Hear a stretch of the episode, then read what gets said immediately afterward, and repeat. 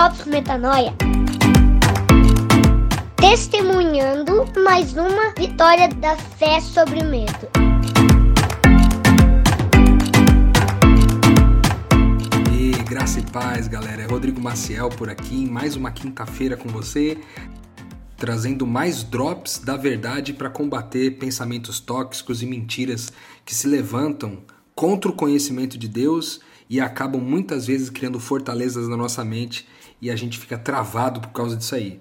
Hoje a gente vai desconstruir um pensamento tóxico muito frequente que praticamente 100% das pessoas já teve em algum momento, ou já aplicou em algum momento, ou já falou, já expressou em palavras, que é eu não consigo. Cara, quantas vezes tu já disse isso na sua vida?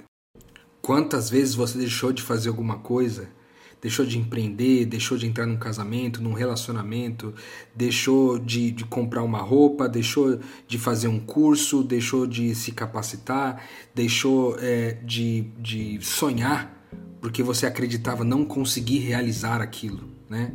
Hoje a gente vai desconstruir isso com, com verdades que são verdades ditas da boca do próprio Deus, ali registrada nas Escrituras, que combatem fortemente essa mentalidade de que a gente não consegue, essa mentalidade de que nós somos incapazes, que nós não somos suficientes. Hoje a gente vai derrubar esse argumento que sempre se levanta contra o conhecimento de Deus aí. E o primeiro drops é: o único que não consegue realizar qualquer coisa na vida é aquele que está morto. Parece óbvio, mas para muita gente não é. Basta você estar vivo e você pode realizar qualquer coisa que você sonhar. Absolutamente. Tanto é verdade isso que o sábio Salomão, lá em Eclesiastes, no capítulo 9, versículo 10, ele diz assim: O que as suas mãos tiverem para fazer, façam com toda a força, porque na sepultura para onde você vai não tem atividade, não tem planejamento, não tem conhecimento, não tem sabedoria. Cara, se ele está falando que na sepultura não tem essas coisas, ele está dizendo que enquanto você está vivo, isso tudo está disponível. Então, cara, se está disponível, se tem essa resposta em algum lugar, então você pode encontrar. O segundo drops é para de viver com base no que você vê. Para de viver com base nos seus resultados. Para de viver com base naquilo que você constata com os seus sentidos. Paulo dizia, por exemplo, que nós não vivemos pelo que vemos, mas nós vivemos pela fé. Cara, como assim? Eu não vivo pelo que eu vejo. Eu tô vendo as coisas, eu tô vendo que eu não dou conta, eu tô vendo que eu sou fraco, eu tô vendo que eu não consigo, os meus resultados são ruins. Cara, não baseia a sua capacidade, a sua certeza se vai conseguir ou não com base no que você está vendo, mas com base naquilo que Deus disse a seu respeito, com base naquilo que Deus falou que é a sua identidade. Cara, se Cristo dá conta de realizar isso aí, você também dá conta de realizar isso aí. Essa é a verdade de Deus sobre você. Você pode escolher acreditar no que você vê, mas aí você não pode dizer que você vive pela fé. E sem fé é impossível agradar a Deus. Sem fé é impossível viver de forma abundante, o jeito que ele te projetou para ser. O terceiro drops é que o querer vem de Deus e o efetuar vem de Deus também. Isso está ali em Filipenses, no capítulo 2, versículo 13, que diz assim: Pois é Deus quem efetua em vocês tanto o querer quanto o realizar, de acordo com a boa vontade dele. Cara, isso aqui é muito louco. É Deus quem planta em você o querer e o realizar. Significa que tudo aquilo que você quer, você dá conta de realizar. Porque se você quis, foi Deus quem deu. Porque aqui o texto está dizendo que é Deus que dá para você o querer. E se ele deu o querer, ele dá também o realizar. A obra que ele começa, ele termina. Se ele te deu o querer, você dá conta do recado, entendeu? Então talvez você não queira. Talvez você esteja apenas desejando, e há uma diferença, uma pequena diferença aqui entre desejar e querer.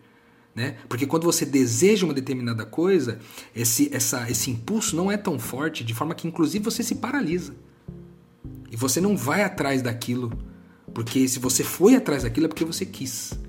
Porque apenas aquilo que você quer gera movimento gera uma, uma atividade, gera uma movimentação, tá entendendo? Deus é quem opera em você o querer e o realizar. Então, as duas coisas, se as duas coisas vêm juntas, o querer e o realizar, então talvez o que falte para você nesse momento é saber se realmente aquilo que você diz que não consegue, se você realmente quer fazer aquilo ou não. Aí, cara, os últimos. O último Drops aqui, na verdade, ele é composto de algumas referências né, da Bíblia e eu queria trazer para você aqui que ele, eles são especiais demais. assim. O primeiro é, tá ali em João, no Evangelho de João, no capítulo 14, versículos 13 a 14, que diz assim: Eu os farei, ou mesmo, ou melhor, eu e eu farei o que vocês pedirem no meu nome, para que o Pai seja glorificado no Filho. Ele está dizendo que ele vai fazer aquilo que você pedir em nome de Jesus, cara. Quando a gente faz uma coisa em nome de Jesus, a gente está fazendo em nome do amor. E todas as vezes que você faz uma coisa por amor, Deus atende a tua vontade. O universo se organiza para atender a sua vontade, porque o seu querer está alinhado com o querer de Deus. Isso é pedir algo para Deus em nome de Jesus. É pedir algo em nome do amor. E a gente sempre fala aqui que o amor é amar. Então, se você está pedindo alguma coisa para amar mais e melhor, cara, Deus vai conceder isso para você. Se for amor de verdade, não haverá limitações para você realizar isso. Além disso, talvez você possa pensar, mas ah, eu não sou, eu não tenho tanto conhecimento, eu não tenho tanta força, eu não tenho tanto empenho, eu não sou tão bonito, eu não eu, e, e, várias coisas que você coloca aí na frente para dizer que não consegue, mas aqui está dizendo em Filipenses 4:13, 4:13 que você pode todas as coisas naquele que te fortalece, cara. Você pode realizar qualquer coisa naquele que te fortalece. Tudo coopera para o bem daqueles que amam a Deus. Esse é um outro texto, uma outra referência. Tudo coopera, cara. Quando você quer uma coisa, o universo coopera contigo. Porque Deus deu o querer e o seu querer está alinhado com o querer dele, porque o que você quer é para amar mais o outro. Muitas vezes você trava no processo de conseguir as coisas porque você está querendo realizar uma coisa que pra, é para benefício próprio. Então talvez você até realize, mas realize com seu próprio braço. Mas a nossa força não está nesse lugar. Né? A nossa força está em Deus. Inclusive, o próprio Deus disse para gente isso. Né? Nas Escrituras tem essa referência de que é, a gente, quando a gente está mais fraco, é justamente quando Ele está mais forte em nós. Então, até na nossa fraqueza, a, o poder de Deus se manifesta. De forma que, até nos nossos momentos mais frágeis, ainda nós conseguimos realizar as coisas, porque é Deus fazendo em nós. Né? E aí eu quero terminar aqui nesse Drops de que a gente pode, tudo que a gente quiser fazer, a gente pode fazer, porque a gente está indo para amar mais e melhor, e porque a gente está indo para amar mais e melhor, a gente está indo em nome de Jesus, a gente está naquele que nos fortalece quando a gente está indo amar mais e melhor?